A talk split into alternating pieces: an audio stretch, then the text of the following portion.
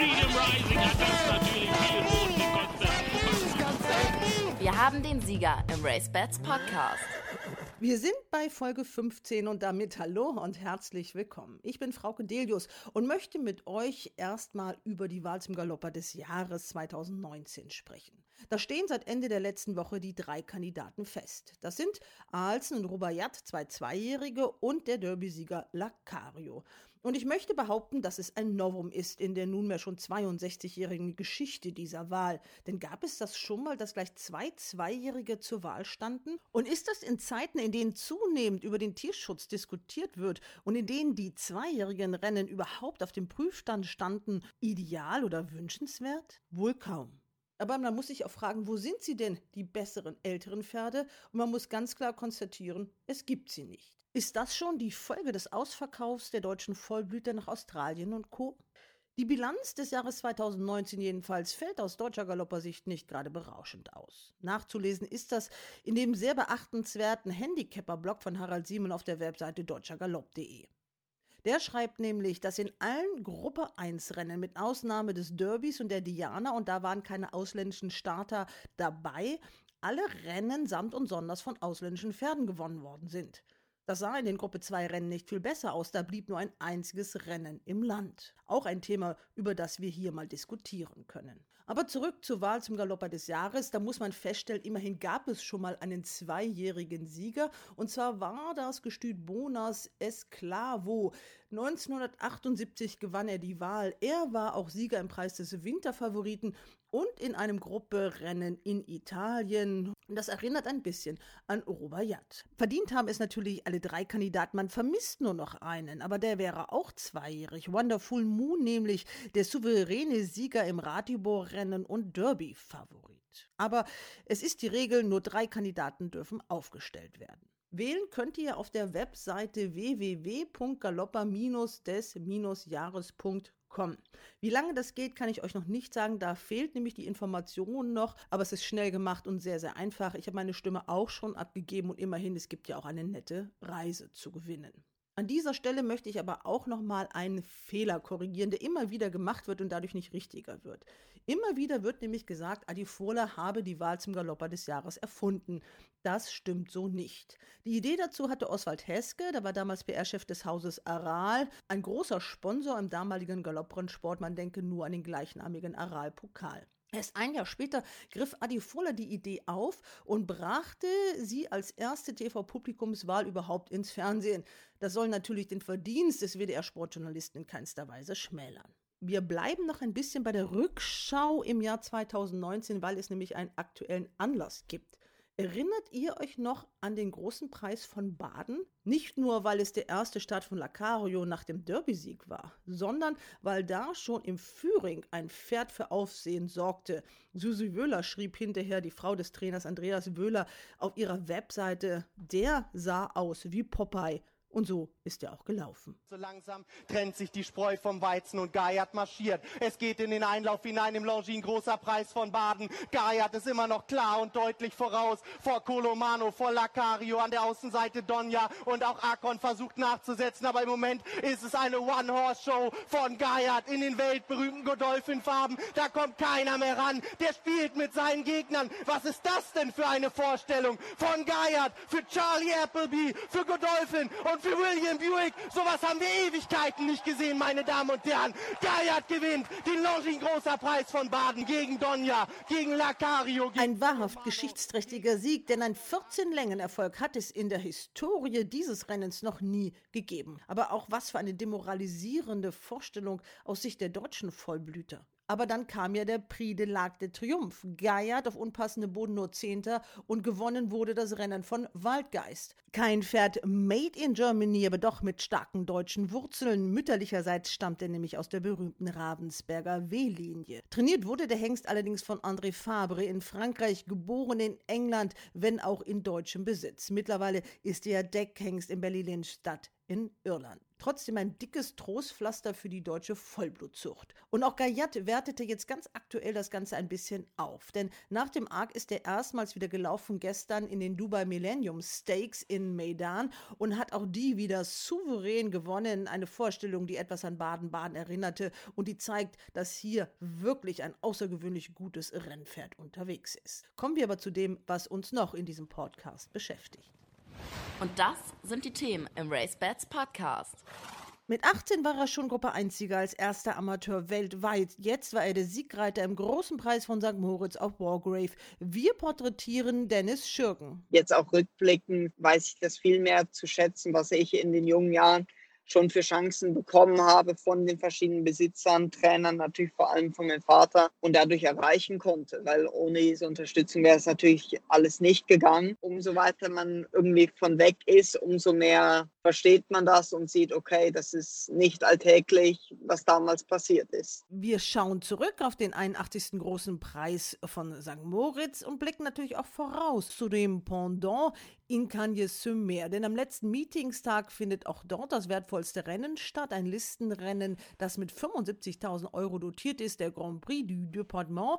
Und mit dabei sind auch zwei deutsche Pferde, unter anderem Lady Killer. Und das sagt der Trainer Andreas Wöhler dazu. Der ist schon mit guten Chancen unterwegs. Er muss jetzt nur das Aufgewicht da von seinem Gruppesieg kompensieren. Und wenn er das gut hinkriegt, dann müsste er auch mit reellen Platzchancen unterwegs sein. Dazu gibt es die Tipps aus Dortmund und ich hoffe noch auf ein paar Wetttipps aus Kempten bei einem reduzierten National Hunt Programm in England. Beginnen wollen wir aber auf dem zugefrorenen St. Moritzer See. Das White Turf Meeting war international und der Kommentar englisch. And it's Wargrave here for the George Baker team, who's out in front and leads by a couple of lengths. Toro Chica is trying hard to rein him in. Hout Bay on the outside is staying on Dooley as well. They've got to go some to catch Wargrave here. Dennis Sheegan as they race up inside the final furlong. Hout Bay is closing the gap and Wargrave needs the line. He's holding him though and Wargrave wins a launching cross. Und Haut B in den schwarz-weiß gerauteten Farben von Guido Schmidt war guter Zweiter und bei uns hat sich ein glücklicher Trainer Mario Hofer gemeldet. Jetzt wollte ich noch einmal einen Rückblick zum großen Preis von St. Moritz zum Laufen von Hot Bay abgeben. Und zwar waren wir sehr, sehr happy mit der Leistung. Ich habe das insgesamt schon erhofft, dass er sehr gut läuft, aber man weiß ja nie so genau, wie das auf Schnee ausgeht. Da wir drei Kilo mehr als der Sieger hatten und auch fünfeinhalb Kilo mehr als wie der Drittplatzierte, war das einfach eine ganz tolle Leistung von Hot Bay und wir waren wirklich sehr, sehr zufrieden. Sehr imponiert hat mir auch die professionelle Einstellung von unserem Jockey, Herrn Muzabayev, der nicht umsonst Champion geworden ist letztes Jahr. Er hat sich mit dem Pferd befasst, hat die Rennfilme studiert vorher, ist die Bahn abgegangen, einmal rund um die Bahn geschaut, wie der Boden ist und so. Also wirklich sehr, sehr professionelle, sehr tolle Einstellung. Und es war auch ein sehr guter Ritt von ihm. Bedanke mich. Tschüss. Weniger gut lief es für Jackson. Dem Münchner hat man ja einiges zugetraut. Am Ende wurde er nur letzter. Was war denn da los? Der Trainer Michael Figge. Wir tappen da noch ein bisschen im Dunkeln. Wir haben gestern Blut genommen. Das war äh, ohne Befund, also alle Werte im Normbereich. Er hat gefressen, also er hat keine Entzündung. Heute haben wir noch Urin genommen, um um das auch noch, den auch noch untersuchen zu lassen. Heute war schon ein Tierarzt da. Dann war, äh, kommt jetzt gleich noch ein äh, ein Osteopath. Also wir, wir checken ihn von Kopf bis Fuß und ich weiß jetzt noch nicht genau, also ich weiß auch nicht, woran es lag, ob vielleicht der Kunstschnee, ob ihm der nicht gefallen hat, weil letztes Jahr war ja normaler Schnee, der Michi Reichstein sagte beim Einladen, viele Pferde können den Kunstschnee überhaupt nicht. Also es ist ein Riesenunterschied. Dann war das, vielleicht lag es am hohen Tempo, vielleicht lag es daran, dass er erstes Mal zum ersten Mal Tape-Bandagen hatte, als Schutzmaßnahme, weil er letztes Jahr sich verletzt hat auf dem Formrennen, nachdem ihm der fahrerlose Zambeso auf der Brücke entgegenkam. Also es gibt viele Möglichkeiten, Spekulationen, die ihn eventuell gestört haben, aber es ist natürlich jetzt ganz schwer, das zu analysieren. Wichtig ist, ist, ist halt jetzt erstmal, dass er gesund ist. Auf jeden Fall waren wir natürlich jetzt erstmal schon enttäuscht, weil ich dachte, er wird 1, 2, 3 und er ist ja wirklich gelaufen wie eine Schlaftablette. Also der war ja, hatte ja keinen einzigen Moment. Es war schon total komisch, weil die zuvor gezeigten Leistungen ja echt gut waren gegen super Pferde, nicht weit geschlagen. Hm, mal sehen. Dann noch einen schönen Abend und bis die Tage. Kompliment für so ein Statement nach der Niederlage. Das macht aber auch deutlich, was es bei Pferderennen alles zu bedenken gibt und worauf ein Trainer achten muss. Und trotzdem kann er immer nicht ganz genau sagen, was da eigentlich los ist und warum das Pferd so gelaufen ist, wie es gelaufen ist. Auf jeden Fall wurde der angedachte Start beim Grand Prix in Cannes gestrichen. Von ganzem Herzen happy war aber natürlich der Siegreiter von Wargrave, Dennis Schürgen. Das ist der Sohn des Trainers Peter Schürgen.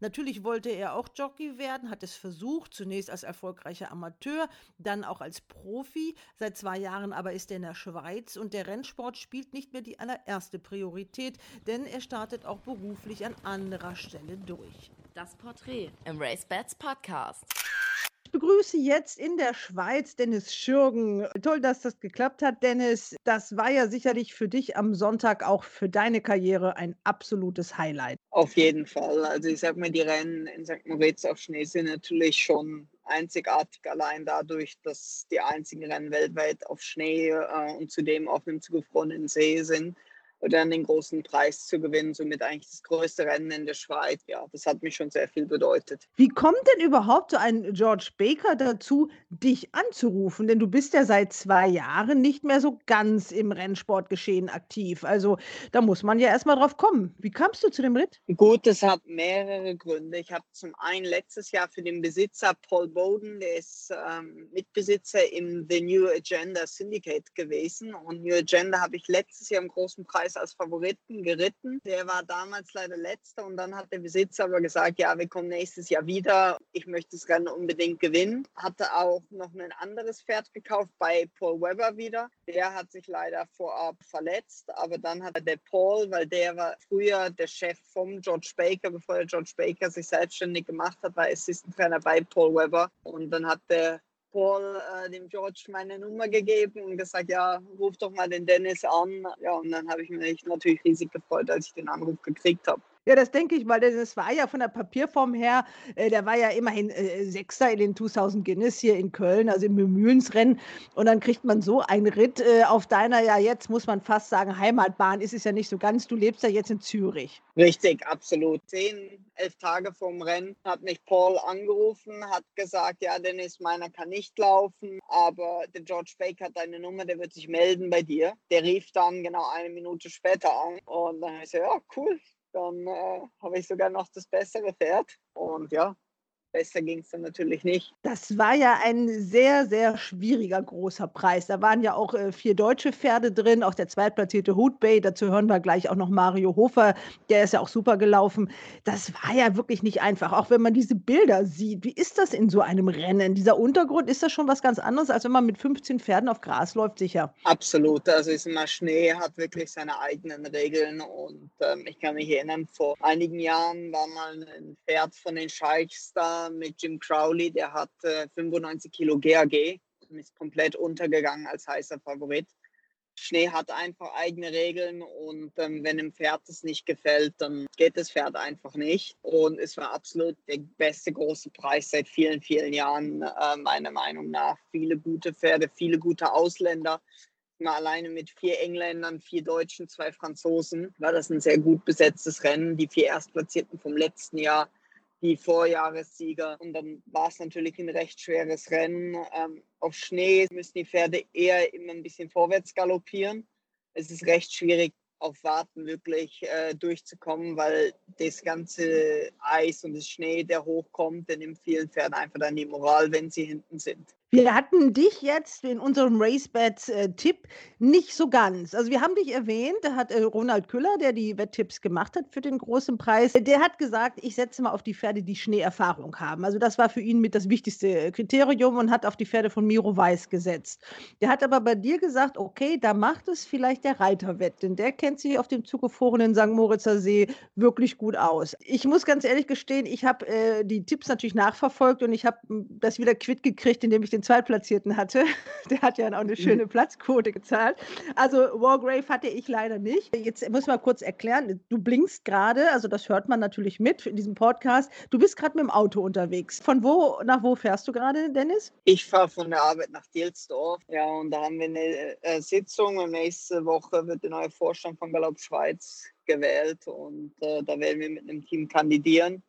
Und haben da so unser finales Meeting, um das Ganze vorzubereiten. Aha, also du willst dich im Schweizer Galopprennsport engagieren. Wie groß ist so ein Team? Gut, wir haben jetzt ein Vorstandsteam von sieben Personen. Fünf braucht man laut Statuten und wir haben alle gesagt, wir wollen uns gerne engagieren, da es dem Rennsport äh, in der Schweiz leider auch nicht so gut geht und dass man das Ganze vielleicht wieder auf nachhaltige Beine stellen kann, vor allen Dingen natürlich finanziell gesehen und dass der Rennsport auch in der Schweiz wieder einen kleinen Aufschwung erleben kann. Weil wenn man so wie White Turf sieht, da wird wirklich viel Zeit und Energie investiert und da passiert etwas.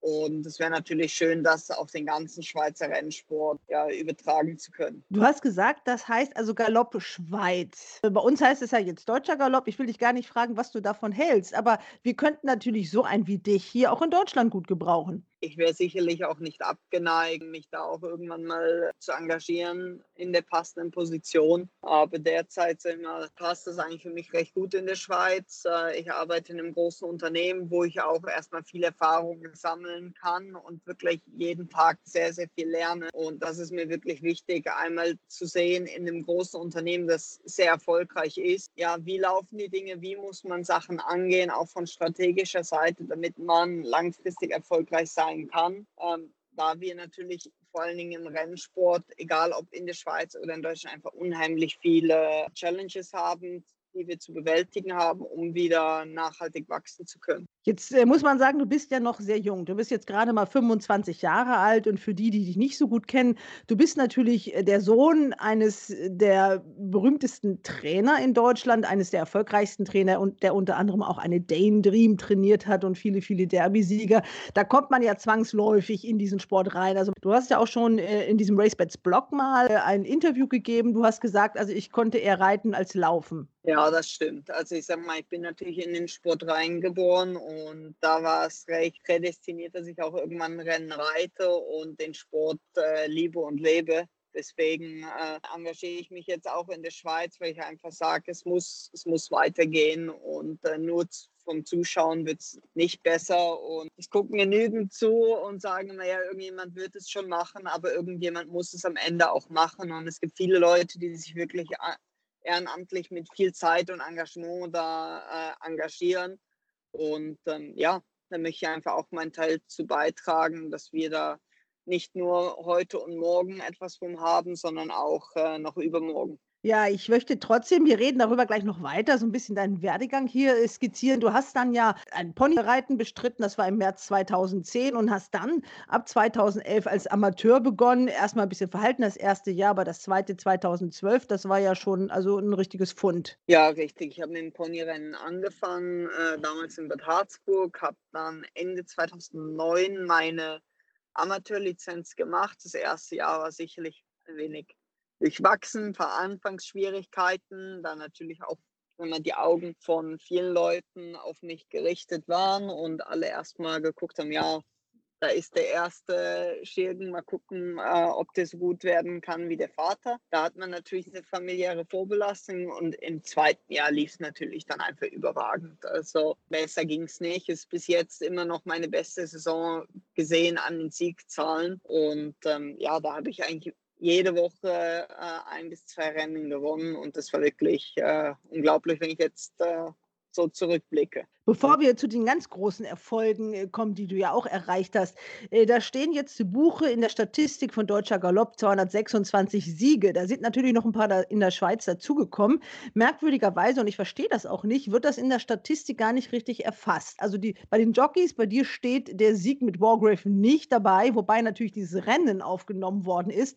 Also das könnte man sicherlich sehr einfach auch noch ändern, dass dann deine Siege in der Schweiz da auch noch mit aufgeführt werden. Du bist ja sicherlich in dem Thema auch so ein bisschen drin. Ne? Also finde ich eigentlich ein bisschen doof. Ne? Warum? Einfach um das Ganze, um eine Siegzahl aktuell zu halten, reiche ich immer regelmäßig bei German, jetzt im deutschen Galopp, meine Siege aus der Schweiz nach, damit wenigstens an einem Ort ich weiß, okay, da wird jetzt alles nachgehalten.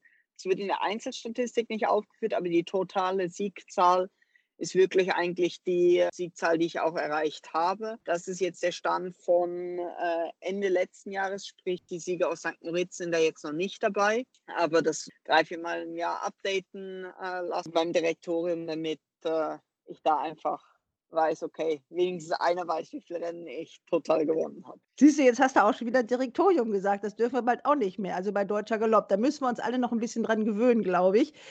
Ähm, du hast auch wirklich große Grupprennen gewonnen. Also ich sag mal, ähm, erstmal so die, die kleineren, Amarillo und Boscaccio, aber dann natürlich diesen ganz großen Coup. Also das war am 21.07.2013 mit einem Fair.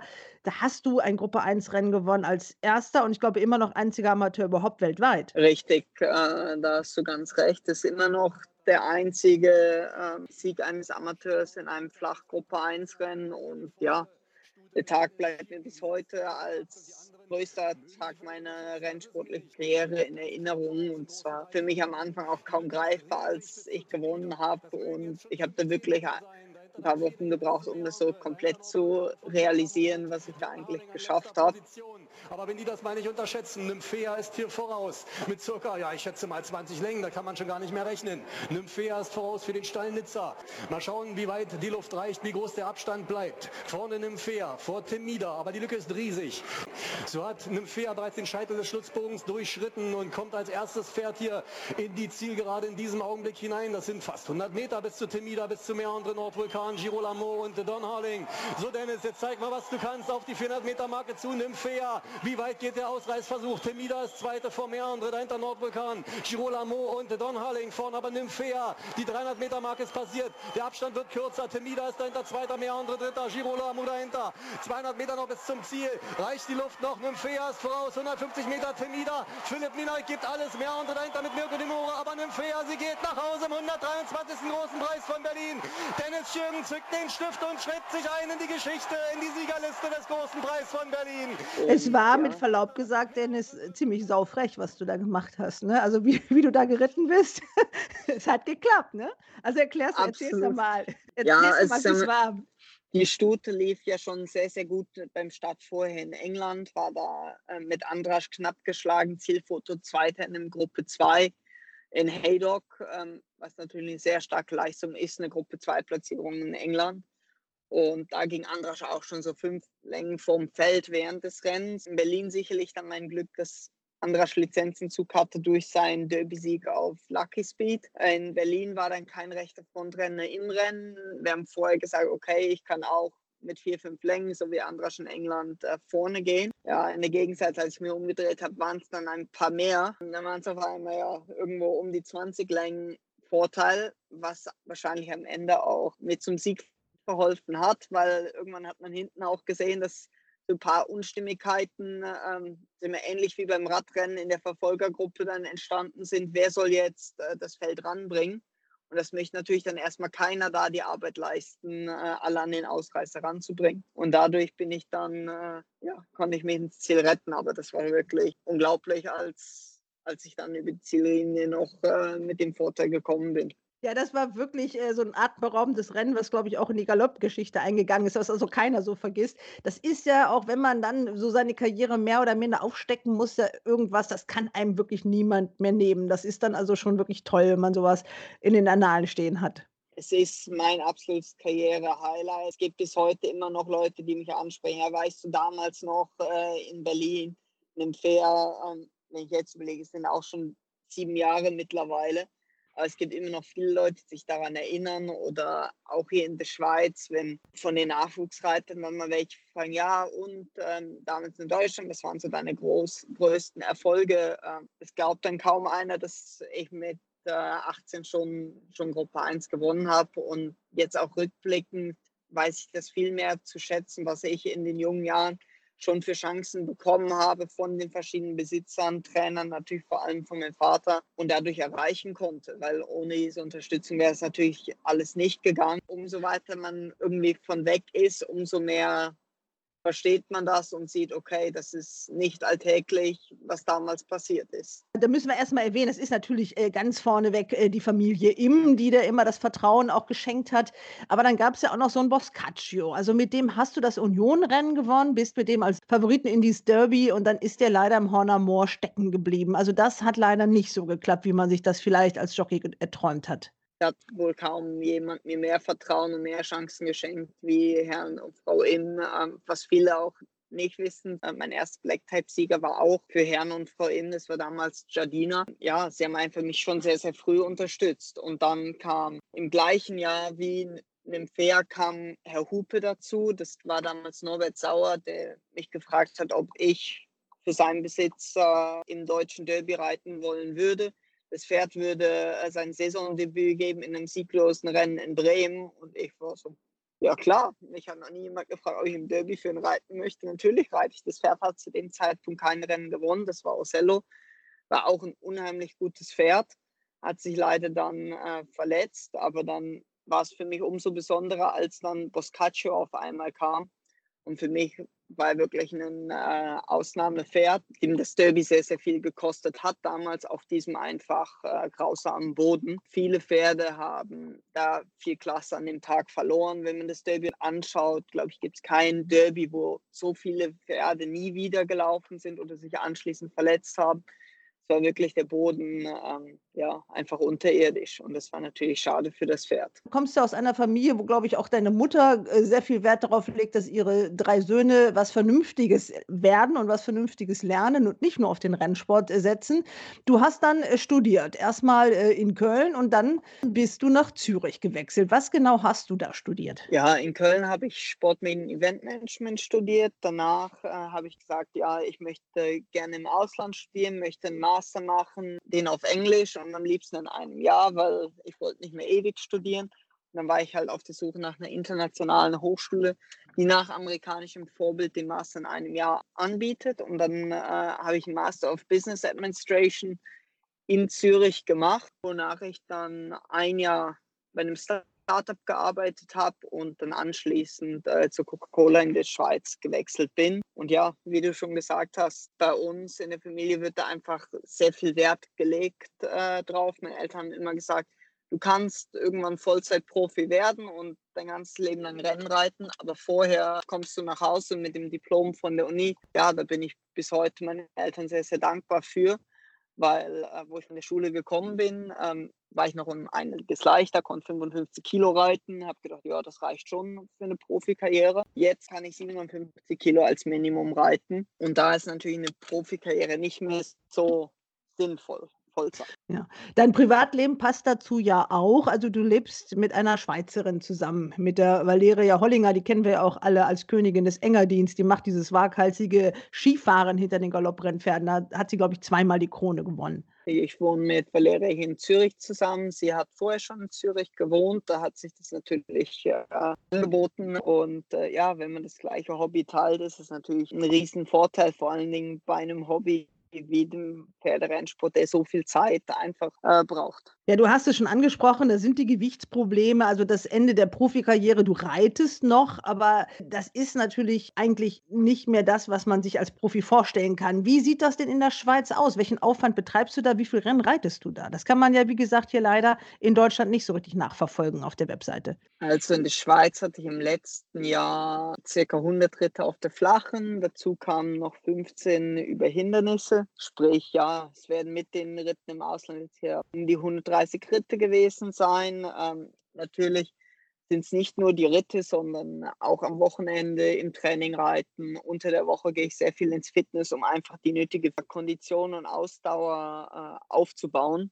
Weil wenn man natürlich am Morgen nicht im Training reitet und im, sagen wir, nur im Büro sitzt, ähm, muss man natürlich da einen riesen Gap an äh, Fitness auch schließen. Und deswegen versuche ich jede Woche dann drei bis vier Mal ins Fitness zu kommen, um einfach die richtige Basis dafür legen zu können. Hast du diesen Traum schon so ganz aufgegeben oder zehrst du noch davon, dass du so beides machen kannst? Berufliche Karriere auf der einen Seite und auf der anderen Seite noch Rennen reiten? Solange beides geht, äh, werde ich auf jeden Fall beides äh, weitermachen und vor allen Dingen, solange es mir so viel Spaß macht, Rennen zu reiten und es auch mit dem Gewicht mehr oder weniger geht. Mit 57 Kilo kriege ich wirklich äh, mehr als genug Ritter, habe genügend Angebote und ähm, ja, mir macht es einfach Spaß, immer noch zu reiten. Es ist sicherlich auch für den Kopf irgendwo einfacher, wenn man weiß, ich bin finanziell nicht aufs Rennreiten angewiesen. Das ist wirklich mein Hobby und ich verdiene mein Geld Montag bis Freitag im Büro. Man geht da anders ran. Es macht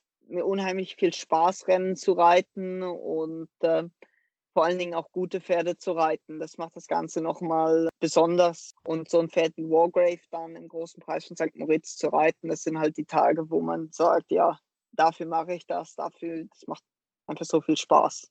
Das hat man dir auch wirklich angemerkt. Also du bist da wirklich ein sehr positiver Botschafter dieses Sports und ich sag mal Hut ab, englischsprachiges Studium lohnt sich. Also das Siegerinterview, große Klasse. Ja, vielen Dank. Also sag mal, ähm, das war mir auch immer wichtig, warum ich auf Englisch studiert habe, weil ich habe gesagt, okay, ich war in der Schule ein bisschen zu faul, irgendein Sprachzertifikat oder irgendwas zu machen, aber dann komm, ich studiere jetzt, mache mein Master äh, auf Englisch, äh, muss da jetzt mal ein bisschen reinhauen, aber dann, ja, ist einfach ein Investment, es lohnt sich dann und äh, ja, so ein Interview dann geben zu dürfen, macht natürlich auch riesig viel Spaß, wenn man mit Haley Moore fürs englische Fernsehen so ein Interview geben darf. Was machst du jetzt genau da bei Coca-Cola? Wie sieht deine Aufgabe aus? Ich mache derzeit noch ein Trainee-Programm und hoffe natürlich, dass ich auf Mitte des Jahres dann übernommen werde. Trainee-Programme sind ja eigentlich immer für wir, Berufseinsteiger, Studienabgänger, um sich selber, das Unternehmen besser kennenzulernen, um zu sehen, wo sind meine Stärken, Vorlieben. Das ähm, Ganze durchlaufe ich jetzt ein bisschen. Ich war bei uns zum einen im strategischen Sales, äh, im Marketing, auch meine Zeit im Außendienst. Jetzt derzeit bin ich in der Großkundenbetreuung. Und da kann man dann einfach ein bisschen rausfinden, was einem am besten liegt. Und ähm, dann hoffe ich natürlich, dass ich auf auf Mitte des Jahres dann eine fixe Position bekomme, aber sieht alles äh, sehr gut aus, sage ich mal, derzeit.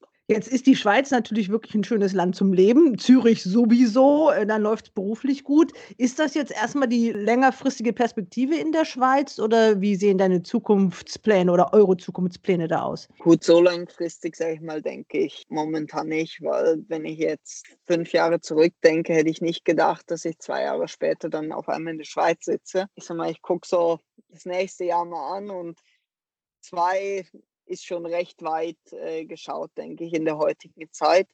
Und mein nächstes Ziel ist einfach, die Festanstellung zu kriegen und dann schaue ich einfach weiter, wie es danach sich entwickelt. Ähm, Wenn es mich irgendwo anders ins Ausland verschlägt, dann ist es so. Wenn es in der Schweiz bleibt, äh, mir gefällt es super gut. Wenn es nach Deutschland zurückgehen sollte, da bin ich immer völlig offen, ähm, was die Zukunft bringt. Ich meine, da schon so einen ganz kleinen Schweizer Singsang hinten bei dir mit rauszuhören. Also du, du bist wirklich da auch sprachlich schon so ein bisschen angekommen. Hat, dich das, hat dir das schon mal jemand gesagt? Ja, es sagen viele aus meinem Freundes- und Familienkreis. Ich hätte mittlerweile so ein bisschen so einen Schweizer Slang drinne. Ich glaube, man gewöhnt sich das einfach so ein bisschen an. Schweizerdeutsch sprechen kann ich noch nicht, verstehe alles.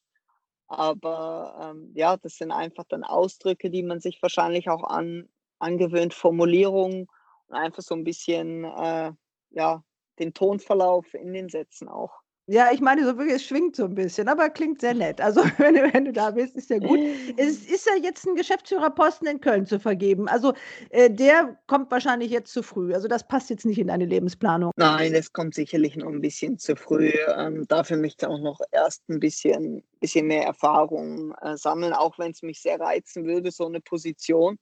Aber ich denke immer, man sollte erst Erfahrung sammeln ähm, bei einem Großunternehmen, ähm, wo man wirklich lernen kann, wie es im Idealfall laufen sollte oder plus minus laufen sollte. Weil natürlich der Rennsport, egal auf welcher Position, äh, hat unheimlich viele Challenges, viele Chancen. Ich denke, da ist einfach noch der Erfahrungsschatz vielleicht ein Ticken zu klein, aber in der Zukunft fände ich sowas natürlich sehr spannend mitentwickeln und aufbauen zu dürfen, weil ähm, auf einer Rennen wie Köln, Hannover, Berlin, da merkt man einfach, da passiert was da, wird, da wächst der Rennsport wieder und das ist natürlich super cool, da mitwirken zu können. Ja, Dennis, äh, da hoffen wir mal sehr, dass, dass man dich in dem deutschen Rennsport in welcher Position auch immer wiedererleben wird. Reitest du denn noch? Wann, wann sieht man dich dann mal auf der Rennbahn hier in Deutschland? Wo? Baden-Baden werden wir sicherlich wieder kommen, wie jedes Jahr eigentlich. Frühjahrsmeeting und große Woche waren wir jetzt die letzten Jahre immer mit Schweizer Pferden auch von, meinem, meiner Schweizer Trainerin äh, vertreten.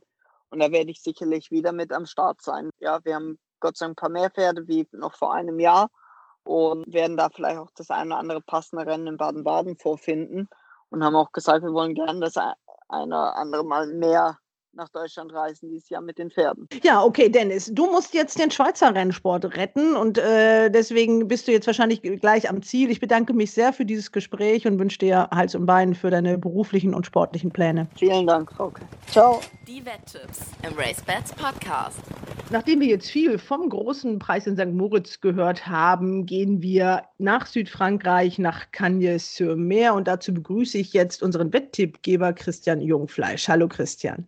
Hallo Frauke und hallo liebe Galoppsportfreunde. Es geht um den Grand Prix du Departement, ein Listenrennen am Finaltag des mehrwöchigen Meetings in Cagnes-sur-Mer, das uns und auch die Trainer und Besitzer natürlich in den letzten Wochen bestens unterhalten hat. Es ist mit 75.000 äußerst üppig dotiert, führt über 2500 Meter und das wollen sich natürlich auch zwei deutsche Trainer nicht entgehen lassen. Zwölf Pferde sind insgesamt am Start. Richtig, es sind zwölf Pferde, ist das fünfte Rennen. In 10 vor 4 am Samstag wird es gelaufen. Und wie du auch schon gesagt hast, zwei deutsche Starter. Und einer dieser beiden deutschen Starter, Lady Killer aus dem Quartier von Andreas Wöhler, wird sicherlich auch seine Möglichkeiten in diesem Rennen besitzen. Ja, Andreas Wöhler habe ich dazu auch gefragt. Der hat ja einen Aufgalopp gehabt, dieser Ladykiller in Dortmund. Äh, das war also wirklich nur so ein besserer Arbeitsgalopp, weil er wohl im Training nicht immer alles zeigt und er sollte mal so ein bisschen unter Wettkampfbedingungen durchpusten. Dann hören wir mal, was Andreas Wöhler jetzt zum Start von ihm in Südfrankreich sagt. Wir haben jetzt gerade noch das letzte Lot in der Arbeit mit Zweigen. Deswegen bin ich noch in Gütersloh und werde mir dann morgen das Rennen noch vom Fernseher aus verfolgen. Also keine Zeit, in das doch schöne Südfrankreich zu fahren. Das Wetter soll ja da sehr nett sein. Ja, so schön, dass da auch sein mag, aber die Arbeit zu Hause geht vor. Okay, welche Chancen siehst du denn für Lady Killer? Also zwölf Pferde sind jetzt im Rennen. Ähm, wie ordnest du ihn da ein? Ja gut, er ist schon mit guten Chancen unterwegs. Er muss jetzt nur das Aufgewicht da von seinem Gruppesieg kompensieren. Und wenn er das gut hinkriegt, dann müsste er auch mit reellen Platzchancen unterwegs sein. Also Platzchancen siehst du doch für ihn. Denn wir haben so eine Wettvorschau gemacht und da sagen die Experten doch, dass sie doch vielleicht den Titelverteidiger vorne sehen. Und dann gibt es ja auch für den Simon Springer ein Pferd. Das ist die einzige Stute, der werden auch gute Chancen eingeräumt. Wie siehst du das? Ja gut, das ist auch für mich mein Hauptgegner, äh, weil die Stuten sehr günstig im Rennen drin steht.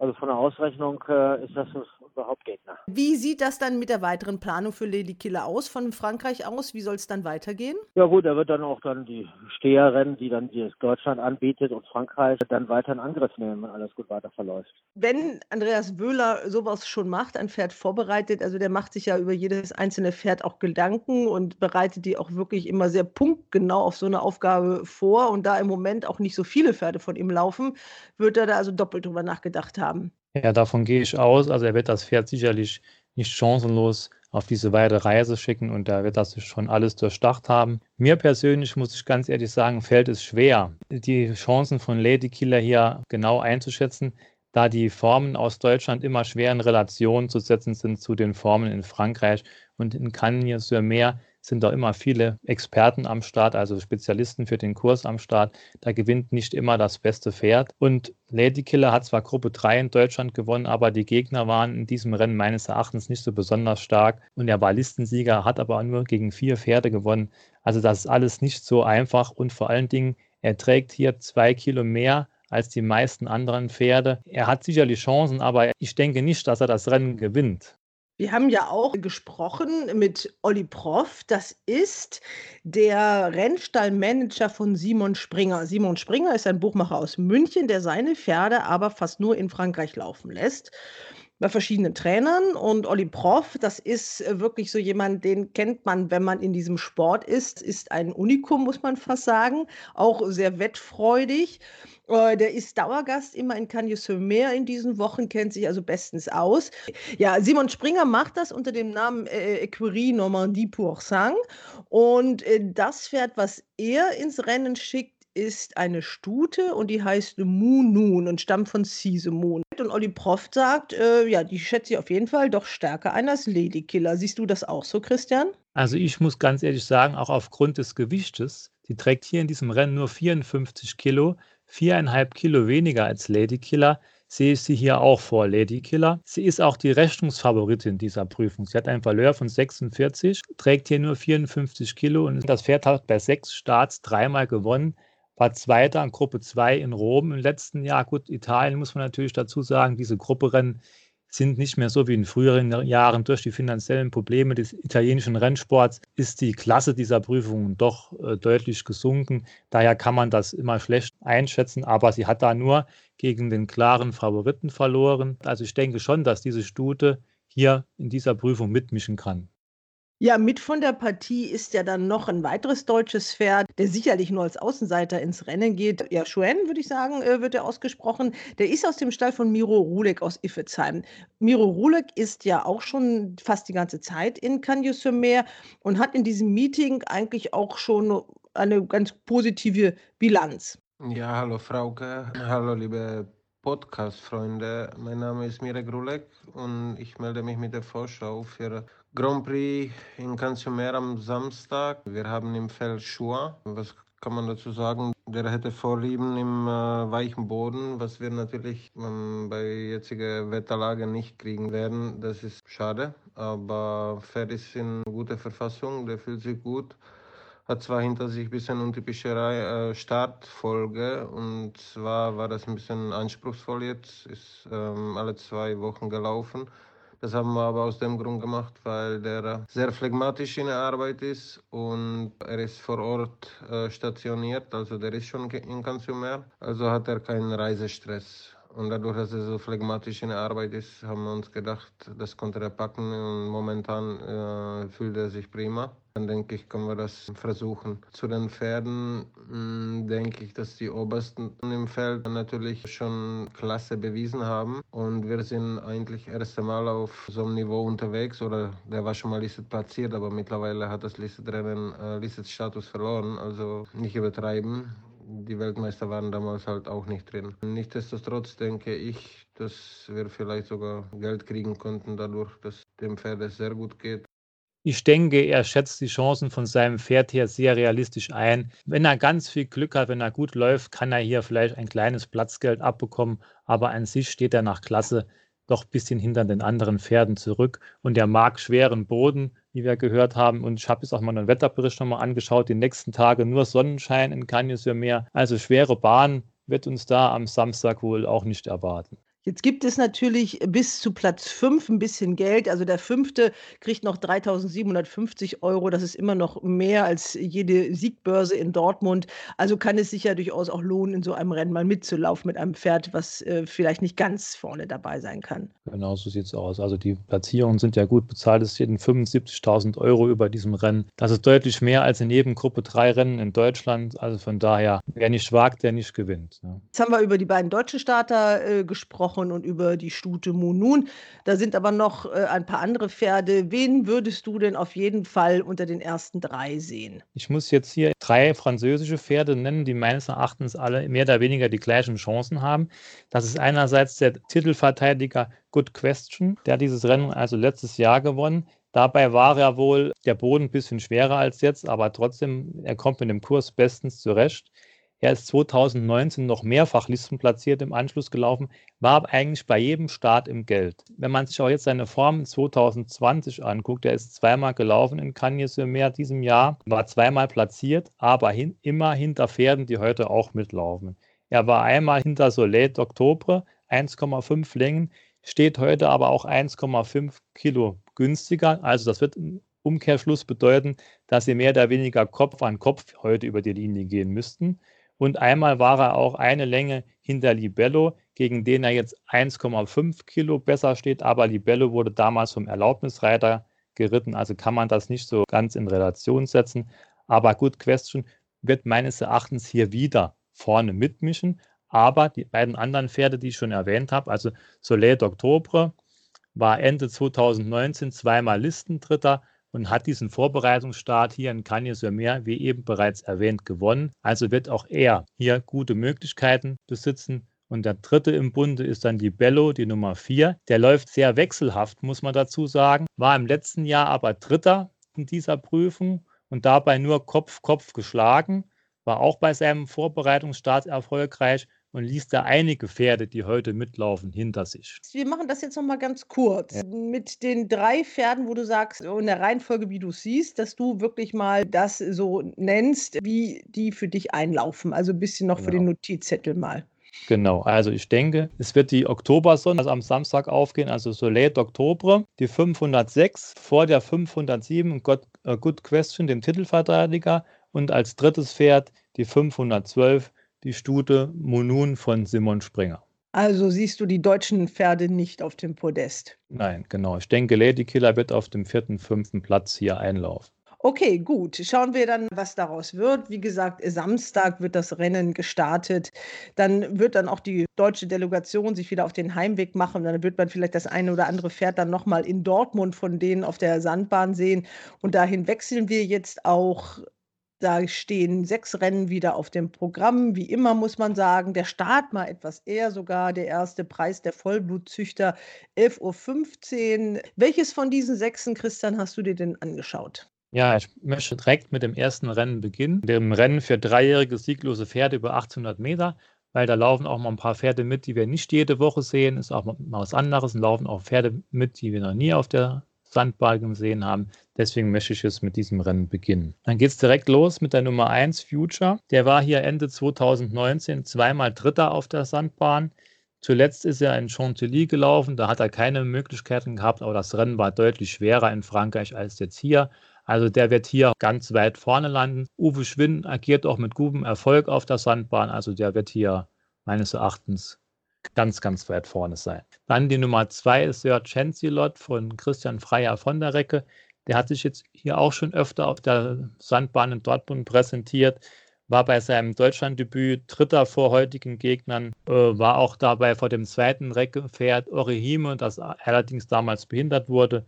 Also der sollte hier in dieser Gesellschaft, weil man jetzt kein Überpferd erkennen kann, sollte er hier wieder mitmischen können. Er war zwar zuletzt hinter der Nummer 3 Van Gard, aber er kann es ja trotzdem in Dreierwette schaffen. Dann geht es direkt weiter mit der Nummer 3 Van Gard von Ralf Rohne. Der lief hier zuletzt als Debütant, machte am Ende sehr viel Boden gut vom Ende des Feldes, wird durch diesen Start dazugelernt haben, wurde dann sogar noch Dritter, klar sehr weit hinter dem Sieger, aber hat noch gezeigt, dass er ein bisschen laufen kann und war dabei auch vor, vor Sergent Also dieses Pferd wird hier meines Erachtens wieder weit vorne landen. Und da muss man als viertes noch Orihime nennen, von Christian Freier von der Recke, die Nummer 6, die ich hier zuletzt als Siegerin angesagt habe. Das hat leider alles nicht so funktioniert. Sie wurde in dem Rennen behindert, aber meines Erachtens ging sie zu diesem Zeitpunkt schon nicht mehr so überragend, also hat mich enttäuscht. Und deswegen wird sie es meines Erachtens jetzt auch schwer haben, ganz weit vorne zu landen. Aber natürlich kann sie hier Geld verdienen. Interessant finde ich in diesem Fall aber die Jockeywahl. Also Mosabayev, äh, der will ja sicherlich, nachdem er ja öfter dann mal nicht in Dortmund am Start war, hm, ich sag mal, fürs Jockey-Championat auch Punkte sammeln. Ganz klar, am Jockey wird die Stute auf keinen Fall scheitern. Also ich will auch jetzt nicht ausschließen, dass sie hier gewinnen kann, aber meines Erachtens reichen die letzten Leistungen da nicht ganz für aus. Okay, welches Rennen hast du dann noch für uns? Das vierte Rennen mit der Viererwette über 1950 Meter. So, und da möchte ich einfach nur ein paar Pferde nennen, die hier sehr weit vorne landen werden. Meines Erachtens die Nummer zwei, Saga Alte. Er war in diesem Winter schon dreimal erfolgreich, mehrfach platziert. Zuletzt war er zwar nur Fünfter, lief er ein bisschen schwächer, war dabei auch hinter Excalibur, der heute hier mitläuft, aber trotzdem sollte er hier mitmischen können. Dann haben wir hier die Nummer 7, Power Bullet, kommt auf Sand gut zurecht, läuft aber allerdings etwas wechselhaft, war aber zuletzt vor Saga Alte, ist aber kein Siegertyp. Die Nummer 8, Excalibur, hat auf Sand schon gewonnen, zuletzt als Vierter wieder gut gelaufen, hat sich angekündigt, aber ist auch ein bisschen wechselhafter Kandidat aber dennoch. So, dann die Nummer 11, Sweet Caroline. Die habe ich hier letztens viel weiter vorne gesehen, als sie zum ersten Mal mit Scheuklappen angetreten ist. Da wurden die 2500 Meter aber sichtlich zu weit. Über diese Distanz, die sie heute läuft, war sie zweimal Dritte und daher denke ich, wird das heute wieder besser laufen. Und dann als letztes noch die Nummer 12, Red Dynamite. Die verschenkt zwar hier die Erlaubnis der Reiterin, weil weniger als 50 Kilo dürfen die Pferde in einem Rennen nicht tragen war zuletzt aber nur ganz knapp geschlagen Zweiter auf Bahn und Distanz.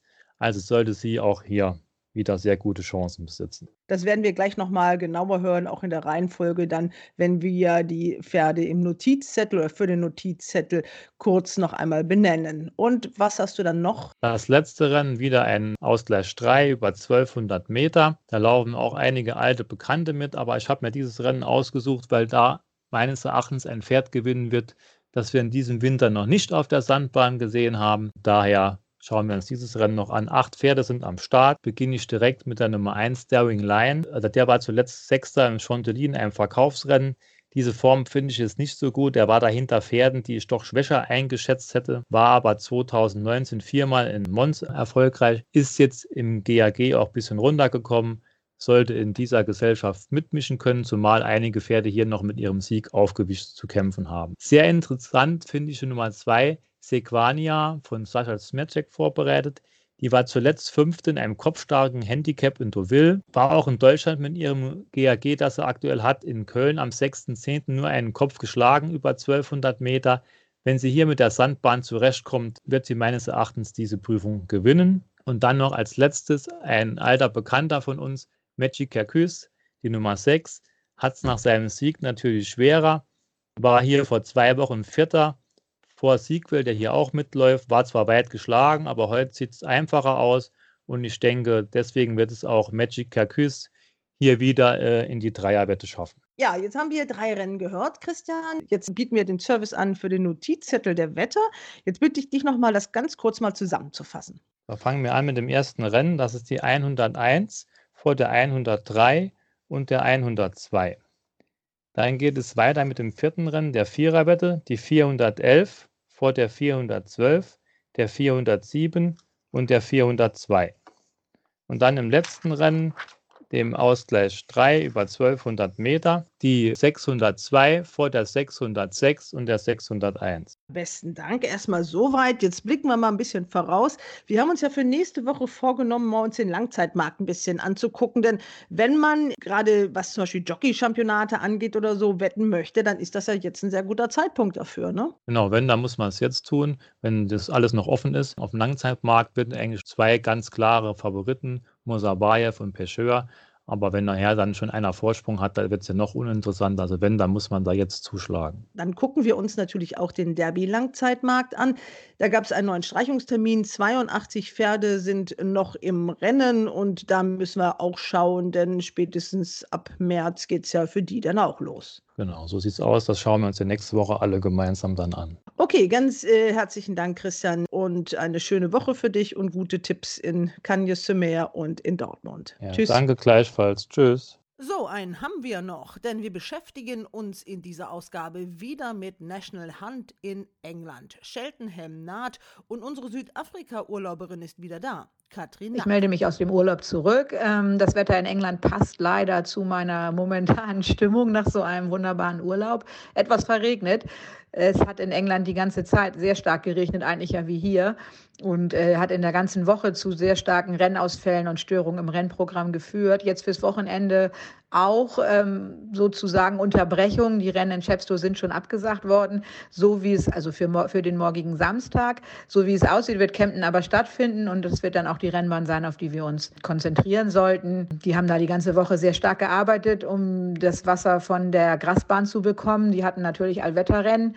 Da hatten sie auch Probleme am Mittwoch. Da ist das letzte Rennen musste abgesagt werden, weil da irgendwie die Flutlichtanlage ausgefallen war und im Dunkeln natürlich nichts ging.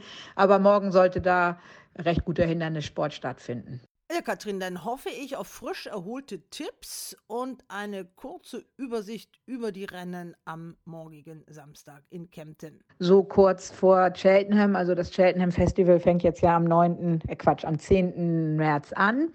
Das ist natürlich jetzt relativ kurzfristig und die ganzen Top-Pferde laufen natürlich jetzt nicht mehr. So kurz vorher laufen höchstens noch Pferde, die in diversen Handicaps in Cheltenham an den Start kommen werden. Aber in den Grupperennen ist das natürlich, hat man jetzt noch sehr gute Pferde am Start, aber es ist natürlich äh, nicht die Creme de la Creme.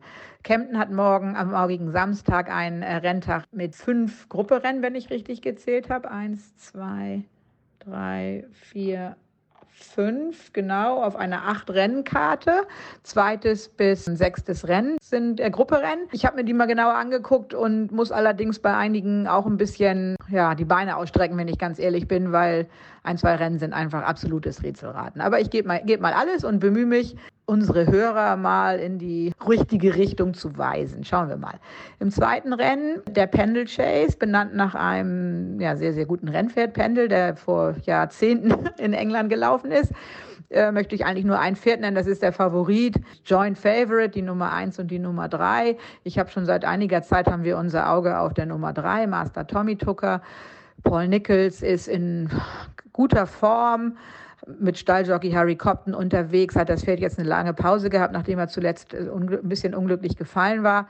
Ich möchte mal hoffen, dass der Boden, der mit weich angegeben ist, ihm ein bisschen besser entgegenkommt ja, das ist da eigentlich mein Tipp und auch ohne große Alternative. Also Paul Nichols, anderer Starter, Southfield Stone war immer mal einer auf meiner Watchlist. Keine Ahnung, ob das jetzt mit Brian Frost gegen den Stalljockey geht. Das äh, dritte Rennen der Karte, die Adonis Juvenile Hurdle, eigentlich ein sehr, sehr gutes ähm, Rennen. Vierjährige Pferde, so quasi die Triumph Hurdle Pferde für Cheltenham. Ein reines Rätselraten. Der Favorit ist die Nummer eins, auch wieder Paul Nichols. Ich habe da wirklich keine große Meinung. Also es kommt ein irischer Trainer, die Nummer 2009, Fujimoyo Flyer, zweifacher Sieger in Irland. Äh, Wahl des Stalljockeys. Äh, der Stall, ähm, die Besitzer Suede hatten äh, zwei Pferde im Rennen, haben den anderen rausgenommen und jetzt nur noch ihn hier mit Daryl Jacob, der sich auch früh für ihn entschieden hatte. Die beiden streiten sich so ein bisschen um das Favoritensein. Die beiden Favoriten, die Nummer 1 und die Nummer 9, Solo und Fujimoto Flyer, kommen aus einer längeren Pause. Nennen möchte ich noch die Nummer 6, ganz großer Außenseiter Gary Moore ähm, Vorachan, ein ehemaliges Aga Khan-Pferd, das äh, in Frankreich für Roya Dupré direkt gewonnen hat, was ja eigentlich darauf hindeutet, dass er ein bisschen Talent hat. Aber ja, und der hatte jetzt einen Start über Hürden, schauen wir mal. Im vierten Rennen der Karte, der King Bill Hurdle, auch ein Gruppe 2 Rennen. Eigentlich sieht es auf dem Papier nach einer etwas einfacheren Aufgabe für die Nummer 1 aus, der auch logischer Favorit ist. Nennen möchte ich da die Nummer 2, Quick Grubham, bei sechs Pferden allerdings ein bisschen riskant, Each Way zu wetten weil wir ja eben leider nur zwei Plätze haben, aber dem Pferd galten bei Willy Mullins mal ganz andere Hoffnungen, also wirklich Gruppe 1 Hoffnung oder Grade 1 Hoffnung. Das ist jetzt äh, sein zweiter Start für Fergal O'Brien, eigentlich ein sehr talentierter Trainer mit einem sehr routinierten Jockey im Sattel, Paddy Brennan. Allerdings wird es gegen einige Formpferde oder gegen einige recht solide Pferde in diesem Rennen wohl doch sehr schwer. In der Dovecoat Hurdle sage ich einfach so, habe ich keine Idee. Da fällt mir nichts Besseres ein. Und dann äh, haben wir noch das sechste Rennen der Karte, die Badway Handicap Hurdle. Eigentlich ein interessantes Rennen mit diversen Formpferden, vor allem ja dem Kult, also dem kann man ja fast schon Kultpferd nennen, Black Corton der Nummer eins. Allerdings kann ich mir unmöglich vorstellen, dass ihm das gelingt, in diesem Rennen oder in diesem Feld äh, das Höchstgewicht nach Hause zu schleppen, das äh, auch trotz, trotzdem er jetzt ein bisschen frischer aus einer Pause sein sollte. Ich denke, es zahlt sich in diesem Rennen aus, weiter nach unten zu gucken. Also ab der Startnummer 10. Da kann man gleich Samit Tagal nennen. Samit Tagal bei Paul Nichols im Training, ihm galten immer recht hohe Hoffnungen, die er nie so richtig erfüllen konnte. Jetzt läuft er allerdings auf einer sehr, sehr niedrigen Marke, 141er Rating mit einem 5 von Claimer. Er ist jetzt schon elf und ist so ein bisschen der Alterspräsident im Rennen, aber die Marke ist, ist äh, verlockend. Paul Nichols immer eine Wette wert. Auf jeden Fall. Der Tipp von Jimmy ist in diesem Rennen Justice Ding, der sicherlich mit Favorit sein wird, die Nummer 12. Und dann müsste man vielleicht noch nennen die Nummer 14, das Bottom Weight, also das, das niedrigste Gewicht, nur 10 Stone, also das absolute Minimumgewicht. Der läuft auch ein bisschen aus dem Handicap. Der Trainer ist immer brandgefährlich, Dr. Richard Newland. Äh, und die Jockey-Buchung Nico de Boinville, der Stahljockey von äh, Nicky Henderson, ist eine absolut interessante Buchung. Das Pferd hat eine ganz feine Gesamtform und mit dem leichten Gewicht auf weichem Boden muss man das Pferd auf jeden Fall, also muss man das Pferd auf jeden Fall mitnennen. Also in dem sechsten Rennen die 10, die 12 und die 14. Ganz liebe Grüße, Hals und Bein an uns alle und auf jeden Fall ist das Allerwichtigste, dass alle gut nach Hause kommen. Tschüss! Ja, diesen Wünschen können wir uns nur anschließen. Besten Dank nach Hamburg. Eine Meldung ganz am Schluss, die erreichte mich heute Morgen aus Japan von Philipp Menerik. Der hat mir die neuen Regeln geschickt, die der japanische Jockey Club aufgestellt hat. Demnach dürfen sich die Fans den Jockeys nicht mehr so nähern, wie man es oft gesehen hat. Diese schönen Bilder, wenn die begeisterten Fans da am Autogramme anstehen und den Jockeys die Hände schütteln wollen. Das ist ab sofort und bis auf weiteres verboten. Der Grund natürlich die Angst vor dem Coronavirus. So gesehen geht es uns in Europa ja noch richtig gut. Ich wünsche euch eine schöne Woche. Wir hören uns nächste Woche Freitag wieder. Hals und Bein. Bis zum nächsten Race Bats Podcast.